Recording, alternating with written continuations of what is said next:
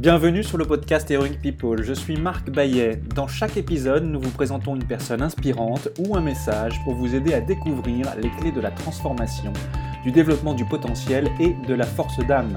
Nous apprenons les uns des autres et trouvons en soi le héros de notre propre vie. Partager nos convictions, partager nos vulnérabilités, dépasser nos peurs, se transformer pour pouvoir transformer le monde, agir ensemble. Jusqu'où peut-on aller? Merci de passer du temps avec nous aujourd'hui. L'actrice Uma Thurman, surtout connue pour ses rôles dans les films Pulp Fiction et Kill Bill, écrits et réalisés par Quentin Tarantino, nous dit La parentalité est une expérience très intime et incroyable et l'une des meilleures expériences de ma vie. Quand on devient parent, c'est tout qui se bouscule. Il nous faut changer nos habitudes, nos modes de fonctionnement si nous voulons vivre une parentalité épanouie et concilier vie professionnelle avec envie familiale. Éduquer ses enfants, être parent nous renvoie à nous-mêmes et à ce que nous sommes dans le meilleur, mais aussi nos limites, nos insuffisances et nos incapacités. Et puis, il nous faut aussi continuer à créer l'œuvre d'art que nous sommes, ne pas oublier de toujours aller vers plus de soi. Tiffaine Mayol, bonjour. Bonjour Marc. Tu es entrepreneur, praticienne en programmation neurolinguistique, mais également maman, consultante en parentalité et équilibre de vie en entreprise. Tu es l'auteur du livre La parentalité en entreprise, expliqué à mon boss. Être parent et être soi-même, comment ça marche? C'est le thème de cet épisode. Tiffaine, avant d'entrer plus dans le détail, j'ai une première question pour toi. Comment occupes-tu ton temps sur notre planète Terre?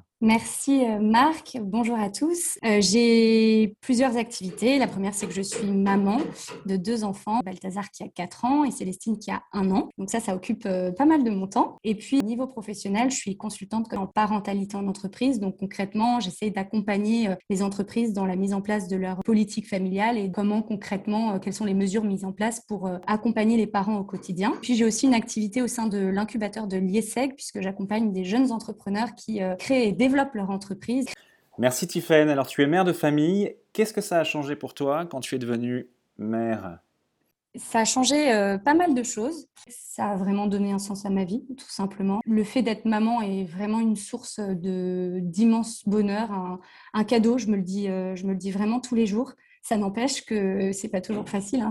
c'est deux choses différentes. C'est aussi un bouleversement parce que ça a été un chemin de, développement personnel. En fait, mes enfants euh, et euh, ma famille globalement me poussent à toujours essayer de mieux me comprendre, euh, comprendre mes réactions envers eux. Et, ça m'a révélé d'une certaine manière parce que ça a permis de poser peut-être les, les, bons choix à certains moments et notamment au moment de ma première maternité et la deuxième par la suite. Personnellement, ça a changé pas mal de choses. Ça m'aide à mieux connaître mes priorités, ça me force à me poser les bonnes questions sur mes activités, la manière dont j'oriente ma vie, euh, et à donner en fait au quotidien le, meilleur de moi-même. Et à titre pro, euh, ça a aussi changé pas mal de choses. Ça a fait que renforcer mes convictions sur, euh, sur mon domaine de prédilection, on va dire, donc la nécessité d'accompagner la parentalité en entreprise, de mieux comprendre les besoins des parents, euh, de créer une société qui, qui réconcilie travail et famille pour pouvoir être à la fois un parent investi qui donne du temps à ses enfants et en même temps un professionnel mmh. engagé.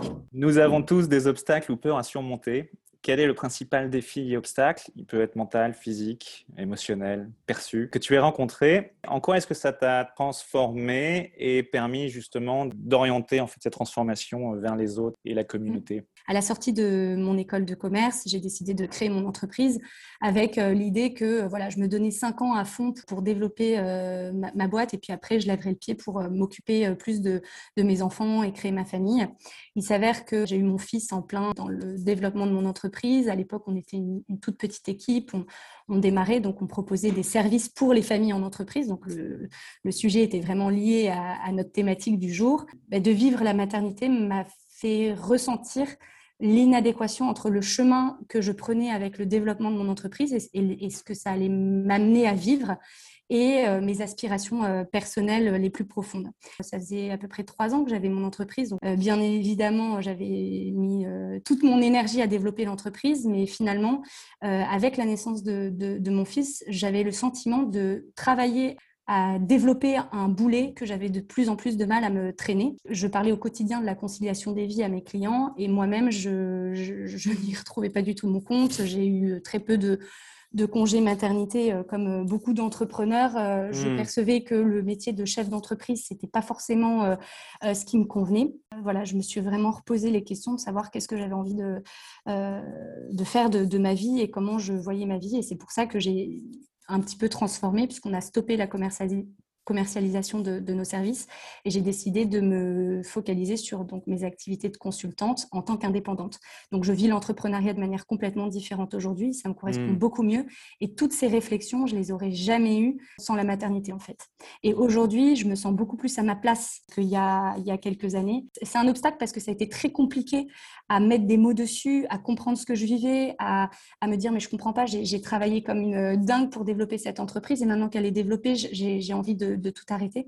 Et donc, c'est vraiment la maternité qui m'a permis d'affronter cet obstacle et de le transformer pour que, bah, pour juste me donner des infos sur quel, quel était le vrai chemin euh, de vie que j'avais envie d'emprunter. Aïm Gino, qui est un médecin psychothérapeute qui travaillait avec les enfants et leurs parents, disait Ne soyez pas un parent, soyez un humain qui est un parent. Pour toi, qu'est-ce que ça signifie? Dans cette phrase, euh, ne soyez pas un parent, mais soyez un humain qui est parent, c'est l'incitation à être humain avec ses enfants avant d'endosser un rôle préconçu de parent, c'est-à-dire être humain, ça voudrait dire euh, voilà, s'attarder à créer du lien, partager ses croyances, transmettre ses valeurs, euh, demander pardon aussi pour, euh, pour ses faiblesses et ses manquements, mm. accepter qu'on ne fait pas tout mm. parfaitement, mm. partager ses émotions et, et pas seulement le bon côté de soi, enfin seulement le, mais aussi bah, voilà toutes ses faiblesses, ses émotions difficiles à vivre et, et à travers tout ce partage euh, d'humain à humain, finalement, endosser son rôle de, parent. Et derrière, c'est tuer un peu cette image de, parent parfait ou d'une seule manière d'être parent, mais vraiment euh, être parent à sa manière. Euh, il y a autant de, parents que de, papa ou de maman. Voilà, l'idée, c'est vraiment de pouvoir être, se montrer humain envers ses enfants. Quoi. Mmh.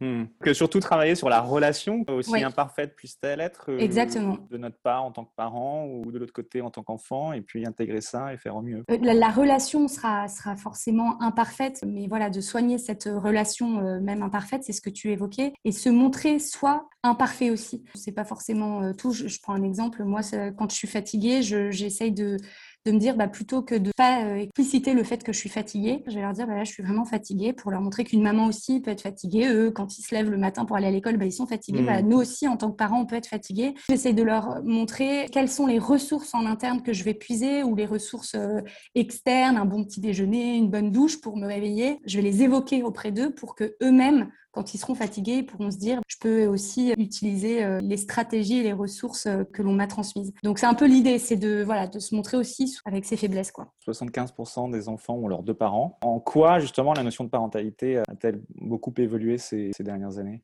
La diversification des schémas euh, familiaux font que le rôle du père ou d'une mère prend des significations différentes en fonction de la famille dans laquelle on, on se trouve. Je pense qu'on est aussi à des générations, on fait partie des générations qui se posent beaucoup de questions. On a aussi accès à plus de connaissances avec toutes les découvertes sur les neurosciences, sur le développement de l'enfant, sur ce qui se passe dans le cerveau de l'enfant, la place de, de, la génétique et de l'épigénétique. Ça nous permet en tant que parents d'avoir euh, bah, d'avoir des outils et des ressources pour euh, mieux appréhender le rôle de parent. Et en même temps, ça peut être tellement culpabilisant de se rendre compte que bah, entre ce qu'on lit et ce qu'on fait au quotidien, c'est pas du tout pareil, qu'on a l'impression que tout le monde y arrive, mais pas nous. Et, et donc, ça peut créer une certaine angoisse. La responsabilité est lourde, mais du coup, euh, être aussi et, frustrante pour un parent qui euh, bah, n'accepte pas tout de suite. Euh, enfin, toutes ces connaissances permettent de, faire évoluer la perception que l'on a du rôle de parent. Et puis, il y a aussi culturellement la société qui évolue. Euh, quand je prends par exemple le rôle de la mère, historiquement, la mère était plutôt au foyer, avait plutôt ce rôle du care au sein de son foyer, donc s'occuper de ses enfants. Et être une bonne mère, à l'époque, pour simplifier, ça voulait dire s'occuper de ses enfants, leur répondre à leurs besoins primaires, on va dire, et tenir sa maison. Alors qu'aujourd'hui, être une une bonne mère, c'est souvent euh, devoir concilier à la fois euh, plusieurs casquettes, euh, toujours la vie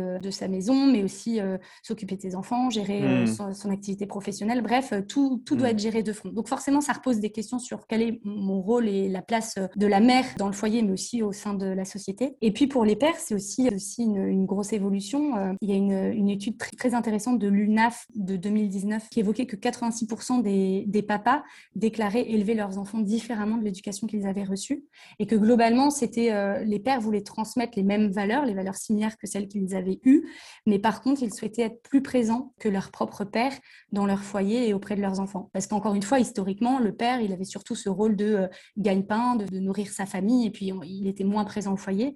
Et aujourd'hui, on se rend compte que les pères ont des, ont des attentes qui, qui, sont un peu différentes, et on le voit avec euh, la nouvelle loi sur le congé paternité, qui va permettre aussi aux pères de, de prendre une place différente au sein de leur foyer. Des évolutions sociétales qui peuvent expliquer aujourd'hui qu'on se repose la question, finalement, quel est le rôle du père, quel est le rôle de la mère, et c'est à chacun de trouver le rôle qu'il a envie d'avoir au sein de son foyer, de se sentir à sa place, d'être OK avec la manière dont, il exerce sa, parentalité, d'être en accord aussi avec sa conception euh, de vie, de ses valeurs. Et c'est extrêmement compliqué parce qu'on est influencé aussi par les schémas familiaux que l'on a reçus et qui sont parfois similaires à ce qu'on veut transmettre, mais qui sont pas, c'est pas toujours le cas. Et donc, il faut aussi savoir, euh, voilà, se faire le tri et se détacher de, ou au contraire euh, retransmettre euh, le, schéma qu'on a reçu. Mmh. Aïm Gino, toujours lui, va certainement dans ton sens. Il est aussi connu pour être le père de la communication bienveillante. Il dit qu'il ne faut pas vouloir des enfants 100% heureux, mais que le rôle des parents, c'est de les protéger au maximum et surtout d'en faire des adultes autonomes et responsables. Qu'en dis-tu? Y a-t-il une recette? Je pense qu'il y a autant de recettes que de parents et qu'aucune ne sera parfaite, si recette il y a. Pour moi, le terme de élever un enfant peut donner une indication, c'est-à-dire faire grandir, les rendre indépendants, les armer, leur donner des mmh. Pour réussir à se développer, à puiser en eux leurs forces, euh, être conscient de leurs propres ressources qui ne sont pas celles du voisin, de, de leurs frères ou de leurs sœurs ou de leurs copains d'école, et vraiment d'essayer de, de, leur apporter à la, hauteur de ce qu'on peut les, les, ressources externes pour les accompagner dans leur développement. Et c'est vrai que d'avoir certaines connaissances sur euh, le fonctionnement du cerveau de l'enfant et sur comment fonctionnent euh, les enfants peut aider dans ce rôle du parent d'élever un, enfant. Mais après, je pense qu'il ne faut pas non plus oublier euh, l'intuition que l'on peut avoir en tant que parent et qui est un peu parfois euh, mise de côté justement avec tous les, tous les outils ou les, ou les connaissances ou, l'information à disposition. On oublie parfois de, de, faire confiance à notre intuition de parent et c'est ça qui est important. Et encore une fois, le lien, le lien d'amour que l'on va créer, l'attachement avec son enfant qui passe par euh, beaucoup de moyens, le temps qu'on va passer avec lui, mais aussi la communication, la manière dont on a de, lui parler, et ce, dès le plus jeune âge. C'est tout ça, pour moi, qui permet d'élever un enfant. Un enfant, des enfants, ce sont effectivement des dimensions en plus. On a plusieurs dimensions dans notre vie. Euh, tout concilier, est-ce que c'est possible? Comment est-ce qu'on devient mère ou père quand on est justement un ou une professionnelle engagée? À la question tout concilier, est-ce possible? J'ai envie de répondre oui et non. Non parce que en fait il y a quand même pas mal de choses euh, qui, dépendent de l'environnement extérieur et on n'a pas une, pleine maîtrise sur tout. On n'a pas tous les mêmes contraintes familiales euh, ni professionnelles. Les contraintes par exemple d'un professionnel de santé en période de, de, Covid ne sont pas forcément les mêmes qu'un cadre supérieur, qu'un restaurateur et donc du coup forcément dans la manière de tout concilier ça va être plus ou moins facile, il y aura plus ou moins d'obstacles, de, paramètres à prendre en compte pour euh, y arriver. Et à la fois j'ai envie de répondre oui parce que j'ai vraiment la conviction qu'on est tous acteurs de notre équilibre et c'est vraiment ce que, ce que j'essaye de, de, promouvoir, qu'on a tous un rôle à jouer et que même si tout ne dépend pas de nous, il y a quand même beaucoup de choses sur mmh. lesquelles on peut jouer et ça nécessite de savoir euh, ce que l'on veut euh, dans la vie, ce qui est important pour nous, euh, considérer qu'on n'est pas linéaire et qu'à certaines périodes de nos vies, c'est plutôt notre vie professionnelle que l'on va mettre en avant, à d'autres périodes, ce sera plus notre vie sociale, associative, d'autres notre vie familiale. Et c'est important de connaître les, les dimensions, justement les, les différentes dimensions de nos vies. Et ce qui crée le sentiment d'équilibre, c'est justement quand on se sent, euh, quand on comble suffisamment chacune de ces dimensions. Et si on surinvestit une dimension en oubliant l'autre, c'est ça qui va donner le sentiment de mal-être, on va dire. Tout concilier, c'est euh, pour moi possible dans le sens où on peut chacun avoir notion des dimensions de nos vies qui sont importantes pour nous, qu'il faut pour, euh, pour les combler et quelles actions concrètes on peut initier pour cheminer vers cet équilibre. Sachant que, encore une fois, l'équilibre, il est jamais, il est jamais définitif, il est jamais mmh. atteint. Moi, j'aime bien le, je, dis souvent que j'aime bien le le, concept en anglais de work-life balance qui évoque le jeu de balancier. Trouver son équilibre, c'est jouer avec les différents déséquilibres de, de, sa vie et cheminer petit à petit vers, vers plus d'harmonisation dans les différentes euh, sphères de, de nos vies. Hmm. Le philosophe et écrivain français Jean Guiton disait Ce qui importe, c'est que tu demeures au-dessus de ton travail et que tu fasses servir ce travail à te bien construire. On peut se perdre dans son travail? Je pense que oui. Vraiment, euh, vraiment.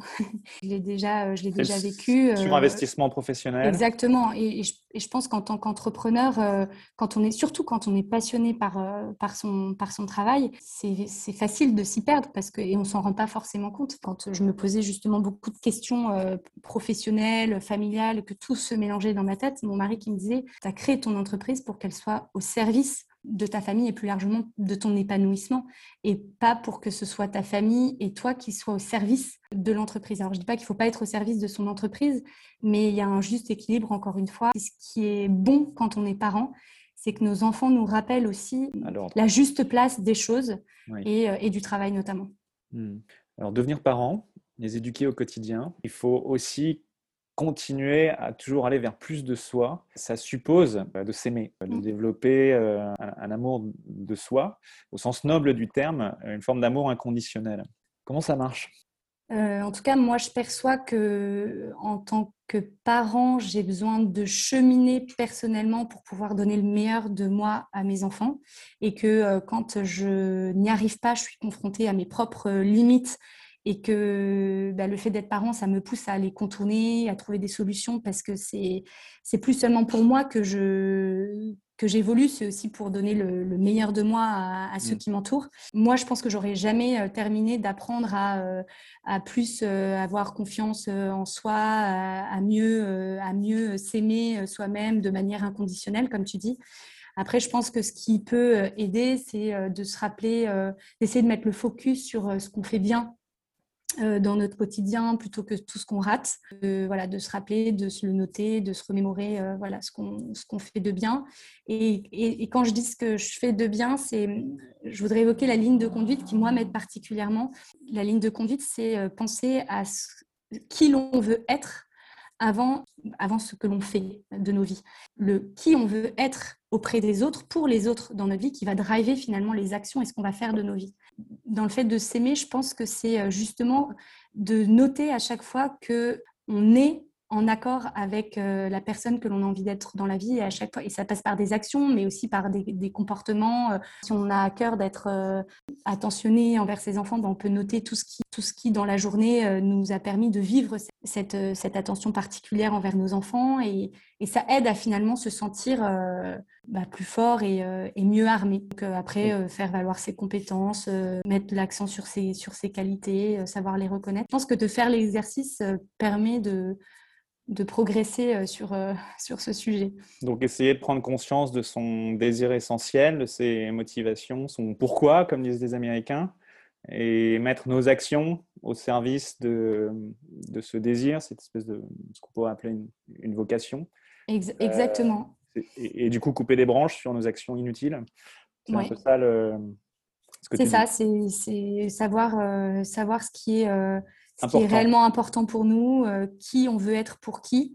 Euh, et puis ensuite, à partir de là, euh, se dire, OK, pour que je puisse être cette personne-là pour mes enfants, qu'est-ce qu'il faut que, enfin, comment j'organise mon temps au quotidien pour eux?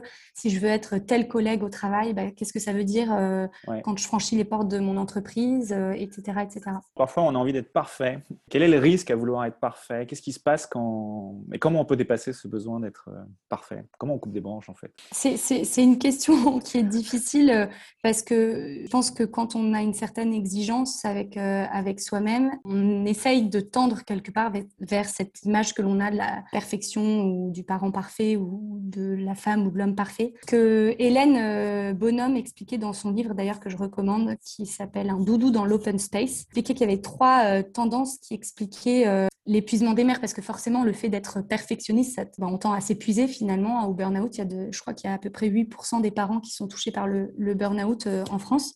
Et donc, Hélène Bonhomme explique qu'il y a trois raisons majeures. La première, c'est la comparaison. C'est vrai que tous les réseaux sociaux et les outils numériques facilitent la comparaison de, parents avec euh, d'autres parents et on a toujours la sensation que l'herbe est plus verte euh, ailleurs. Et ça, ça alimente à la fois cette envie d'être parfait et de ressembler à ce que, aux images que l'on voit, mais aussi du coup à, l'épuisement, pas y arriver.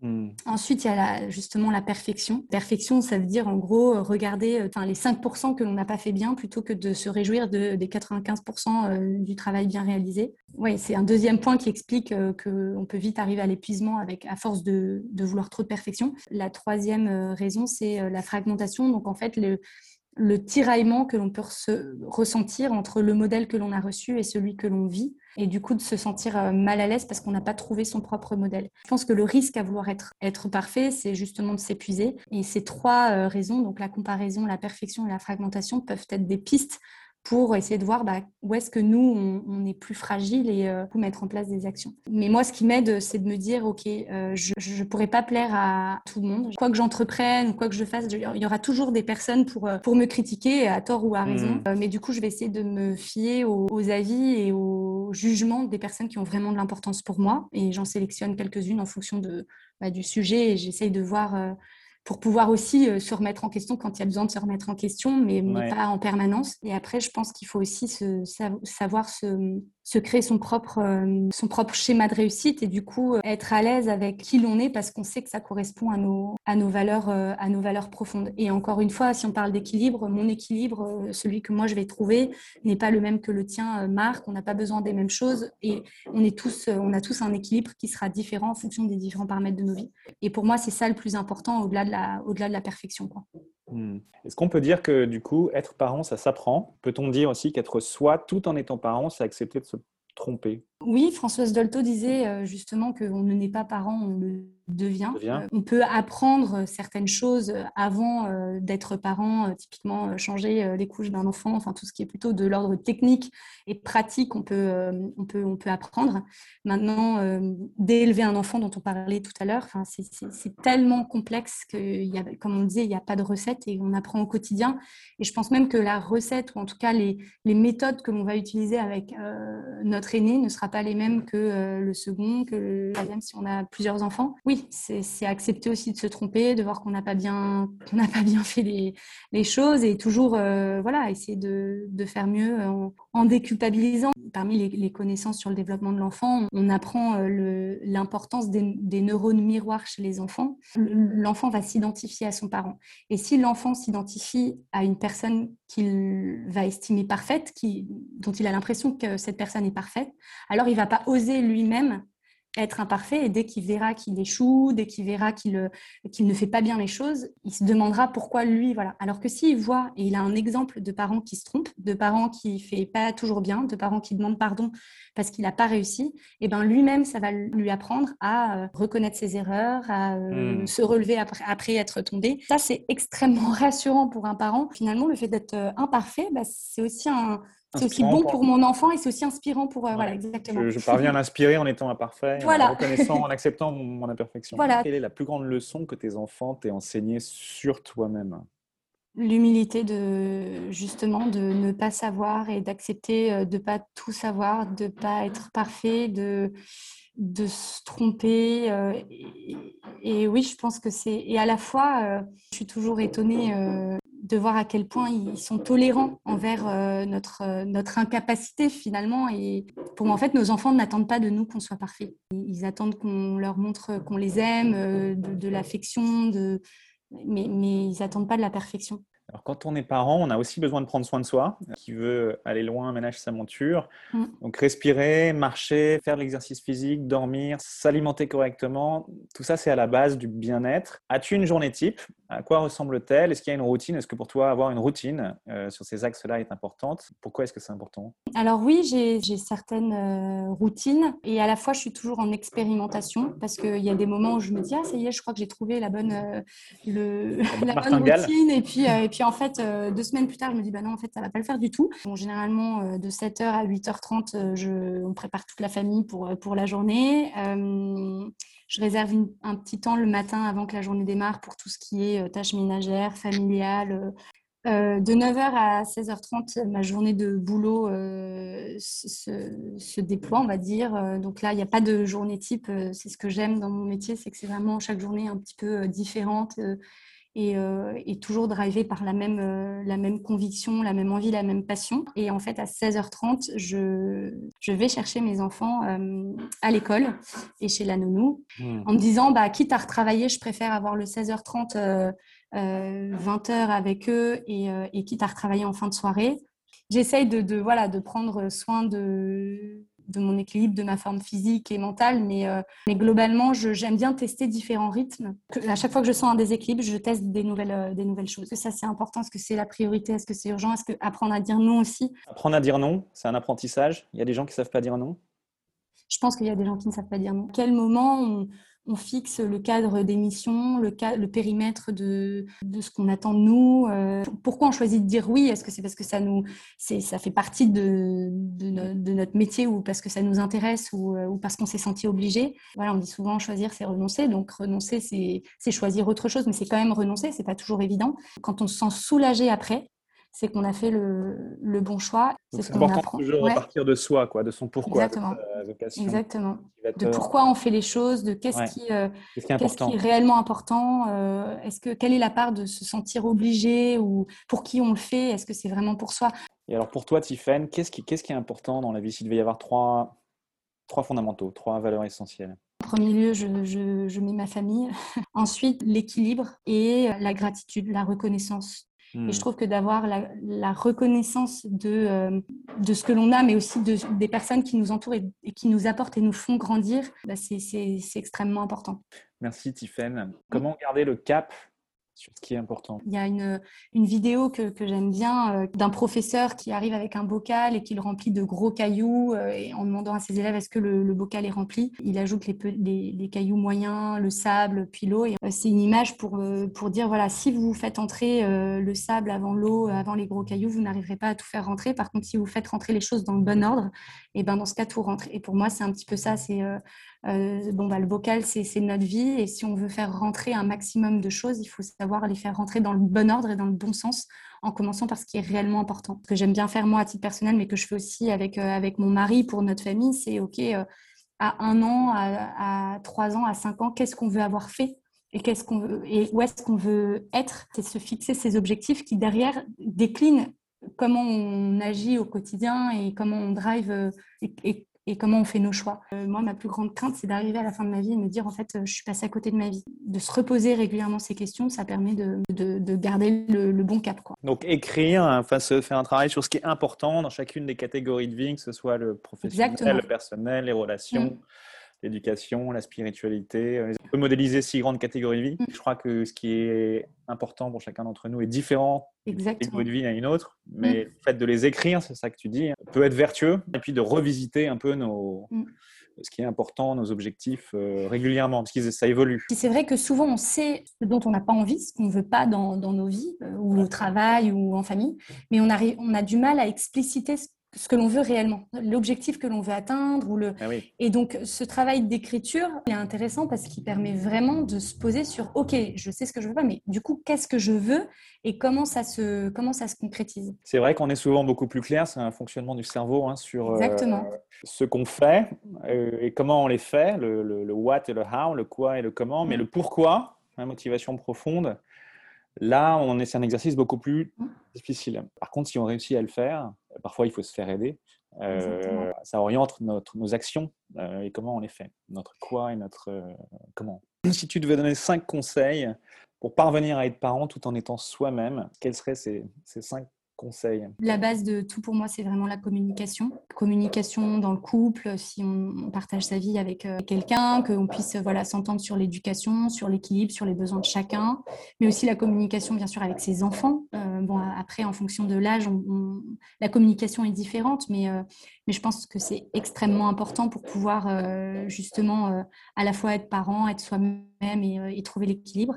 Et aussi communication avec son entourage, que ce soit l'entourage professionnel, dire à son manager, à son employeur, euh, de quoi on a besoin pour atteindre l'équilibre. Euh, vraiment, euh, la communication au, cœur de tout ça. Ensuite, je dirais avoir en tête sa ligne de conduite, donc se poser la question de savoir qui on, qui l'on veut être avant de qu'est-ce qu'on veut faire dans la vie et décliner ce que l'on fait de notre vie en fonction de qui on veut être. Pour moi, une bonne mère, c'est celle qui va être alignée avec la ligne de conduite qu'elle se sera fixée Ensuite, se faire confiance, c'est voilà, accepter de se tromper et surtout suivre son intuition de, parents euh, et voilà, cheminer vers, euh, vers plus euh, d'amour envers, envers soi-même et, envers les autres aussi. Je dirais ensuite se, se responsabiliser. Il y a encore pas mal de discours qui tendent à, à laisser croire qu'on subit sa vie. même si certaines choses, on les subit, on, a, on, on peut se prendre en main. Voilà, exactement. On peut se prendre en main. On a... Et puis ensuite s'organiser quand on est parent, quand on veut euh, euh, avoir une vie euh, riche euh, de toutes les dimensions que l'on a citées, eh ben, il faut quand même un petit peu d'organisation. À l'inverse, quelle serait la recette pour euh, tout rater? La recette du déséquilibre, du mauvais parent, du je ne suis pas bien dans mes baskets. Rester immobile, ne pas chercher à mieux se connaître. Ouais, voilà, c'est se sentir. Euh, Ne pas prendre de décision. Voilà, c'est tout l'inverse de ce que, de ce que l'on a dit, c'est de, de rester dans une image de vie subie et de, voilà, sur laquelle on n'a pas d'impact. Et donc, du coup, bah, voilà, rester euh, À l'arrêt. cette- à l'arrêt. Ouais, Exactement. Ouais, et ne rien faire. Mm. Avec qui est-ce que tu rêves de prendre un café? Euh, je dirais le pape François, parce que c'est une personne qui m'inspire énormément. Il, il m'inspire par les valeurs qu'il défend, par sa vision de, de la vie, par son l'amour inconditionnel dont on parlait. Pour quelle chose ressens-tu le plus de gratitude dans ta vie? À qui as-tu envie de dire merci? J'ai une immense gratitude, franchement, pour, euh, pour, pour la vie que j'ai. Je, je pense que les premiers à qui j'ai envie de dire merci, c'est mes parents. Ensuite, il y a ma propre famille, mon mari, euh, et, puis mes, et puis mes enfants. Aussi, toutes les personnes avec qui j'ai pu travailler ou avec qui on, voilà, qui ont croisé euh, ma route. Une gratitude aussi pour toutes ces personnes euh, qui, jalonnent euh, ma vie et, qui m'enrichissent de leur expérience, de leur expertise, de leur, de leur humanité aussi. Pour, tout- pour toutes ces personnes, je, je ressens de la gratitude. Quel conseil ou petit exercice simple et concret peux-tu proposer à ceux qui nous écoutent pour commencer à introduire le changement et améliorer tout de suite leur vie leur quotidien Mm. Le- L'exercice tout simple des trois kiffs par jour euh, développé par euh, Florence Servan-Schreiber, qui est de dire, voilà, à la fin de la journée, on prend le temps de se dire quelles sont les trois, les trois choses que l'on a aimées, qui nous ont fait plaisir ou, euh, ou pour lesquelles on a voilà, justement de la, de la gratitude. Ça peut être un beau repas, ça peut être un moment, un coup de téléphone avec une amie, le sourire d'un- d'une personne dans la rue. Enfin voilà, c'est vraiment, ça peut être euh, tout et n'importe quoi, ça n'a pas besoin d'être des grandes choses. Donc ça, je trouve que ça aide beaucoup à s'endormir. Ensuite, j'évoquais la, liste euh, de ces envies de vie dans un an, dans trois ans, dans cinq ans. Qu'est-ce que j'ai envie de pouvoir dire euh, Qu'est-ce que j'ai envie d'avoir réalisé? Qu'est-ce que j'ai envie le jour de ma mort, de mon enterrement Qu'est-ce que j'ai envie que les gens retiennent de moi? Et, c'est ça aussi qui permet de définir la ligne de conduite dont on, dont on a parlé et, qui permet aussi d'agir et de choisir la direction qu'on veut avoir dans la vie. Et puis, euh, parce qu'on parlait de confiance en soi, voilà, d'avoir un petit carnet avec euh, ses réalisations, euh, ce qu'on a réussi, les victoires, qu'elles soient petites ou grandes, qu'on puisse relire et revenir dessus à des moments où on vit un échec, où ça va un peu moins bien. Je pense que ça peut être utile. On ne prend pas suffisamment le temps de regarder derrière pour voir tout le chemin parcouru. Le Dalai Lama dit le vrai héros est celui qui vainc sa propre colère et sa haine. Pour toi, qu'est-ce que cela signifie être le héros ou la héroïne de sa propre vie? C'est vraiment se rendre acteur de sa vie, se sentir acteur de sa vie. euh, et, et- et du coup, ça nécessite de, une certaine maîtrise de soi, de, de ses émotions, euh, et puis aussi une certaine connaissance de soi pour, euh, bah, pour driver sa vie, contourner les, les obstacles, apprendre ce qui nous manque pour avancer. Merci Tiffaine. Pour toi, qu'est-ce que la force d'âme? Donc c'est une espèce de ressource intérieure qui nous permet de tenir dans la durée sur ce qu'on veut faire, euh, aller vers ce qui est important, dire non, etc. Voilà, et, et vivre, euh, et la force d'âme, pour moi, c'est c'est aussi vivre en accord avec ses convictions. C'est la force qui va nous rappeler quelles sont nos convictions euh, pour pouvoir euh, aligner sa propre vie à ses... La tête, le cœur et les pieds. Exactement. Merci beaucoup Tiffaine. Merci Voilà. à toi, Marc. C'est la fin de votre épisode du podcast Heroic People. Merci, merci de nous avoir écoutés. J'espère que cet épisode vous a inspiré et vous a été utile. Si c'est le cas, partagez-le à un ou deux amis par SMS ou sur vos réseaux sociaux. Vous avez le pouvoir de changer la vie de quelqu'un et c'est maintenant. Vous pouvez retrouver cet épisode et son résumé écrit, mais aussi tous les autres épisodes sur le site du podcast heroicpeople.fr. Pour nous contacter, nous faire des suggestions, proposer des invités, c'est toujours sur le site du podcast que ça se passe, heroicpeople.fr, ou encore les réseaux sociaux LinkedIn, Facebook ou Medium. Enfin, sans vous, nous ne sommes rien, avec vous, nous sommes tout. Si vous avez été inspiré par cet épisode, alors laissez-nous un commentaire et quelques étoiles sur Apple Podcasts ou votre plateforme d'écoute préférée. Dites-nous comment le podcast vous a inspiré et contribue à améliorer votre vie. C'est grâce à cela que nous pouvons faire connaître le podcast Heroic People. Merci d'avoir écouté. Il est temps maintenant d'agir et de révéler sa grandeur et sa force d'âme. À bientôt sur le podcast Heroic People.